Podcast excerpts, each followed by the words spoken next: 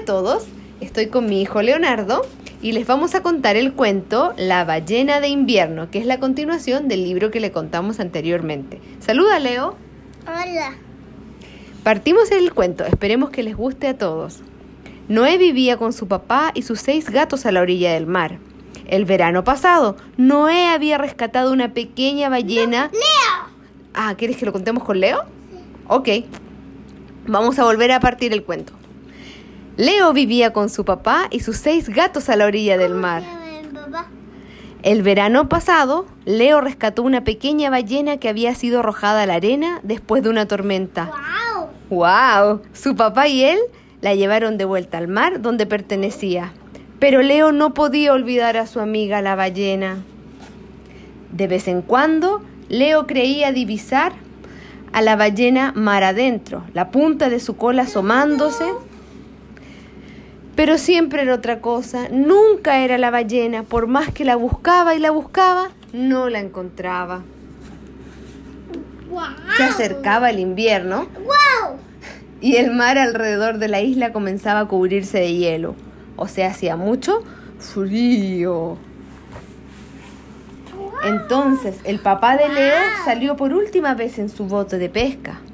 Cuando oscureció, su papá aún no regresaba a casa y Leo comenzó a preocuparse, ¿Por qué?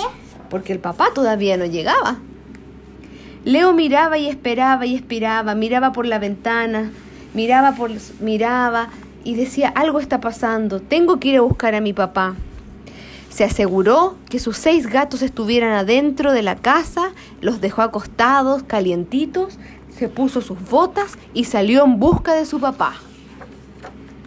Leo arrastró el bote hasta la orilla del mar porque estaba muy congelado y Leo decía, tengo que tener mucho cuidado para no caerme. Agarró su faro y comenzó a caminar. Mientras más se alejaba, Leo más fuerte nevaba hasta que todo se veía igual a su alrededor. Y Leo dijo, estoy perdido. ¿Te dio miedo? ¿Leo? ¿O no? No. ¿No? Entonces distinguió una figura gris que parpadeaba bajo una lámpara. Dijo, debe ser el bote de papá. Y así era. Leo trepó por el bote, subió rápidamente y entró a él. Papá gritó, papá gritaba Leo, pero su voz hizo eco y se dio cuenta que estaba vacío. Leo le dio mucha pena, se puso una mantita, se acurrucó con fuerzas mientras se imaginaba que el mar profundo estaba sobre él. ¿Qué es esa escalera? Es para bajar, hijo. Cuando Leo bajó al bote, de pronto, en medio de la oscuridad, escuchó un boom, boom, boom. Así hizo la ballena. No podía creerlo, sus amigas lo habían venido a ayudar, lo estaban rescatando, pero no era solamente su amiga, era su amiga y toda la familia que venían a ayudar a Leo. La ballena, mi amor. Las ballenas asomaron sus narices al frío, al aire de la noche, y comenzaron a arrastrar el bote. Se unieron en el canto de los soplidos de vapor y espuma mientras el hielo crujía y quebraba. De alguna manera sabían dónde tenían que llevar a Leo. De repente el pequeño bote chocó contra las rocas y Leo gritó, ¡Papá! ¡Papá! Eh, y su papá lo abrazó. Tenía que encontrarlo. Tení- y se dio cuenta que el papá, que Leo tenía muchas ganas de verlo y que no lo podía dejar solo. Se abrazaron y dijeron, voy a estar más contigo, le dijo el papá. A medida que el invierno se fue, Leo y papá solían conversar de esa fría noche donde se encontraron en medio del mar.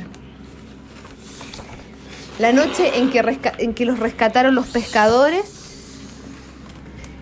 y la ballena y la ballena ayudó a Leo a poder salir. Leo y papá preparaban todo para el siguiente invierno, pintaban, recorrían lugares y fue esa noche donde siempre se acordaron de su amiga y toda la familia de su amiga la ballena. Y colorín colorado, este cuento se ha Sí, acá Espero les haya gustado el cuento. Les mandamos un beso con Leo y les vamos a contar próximamente otro más. Cariños. Adiós. Despídete. Adiós.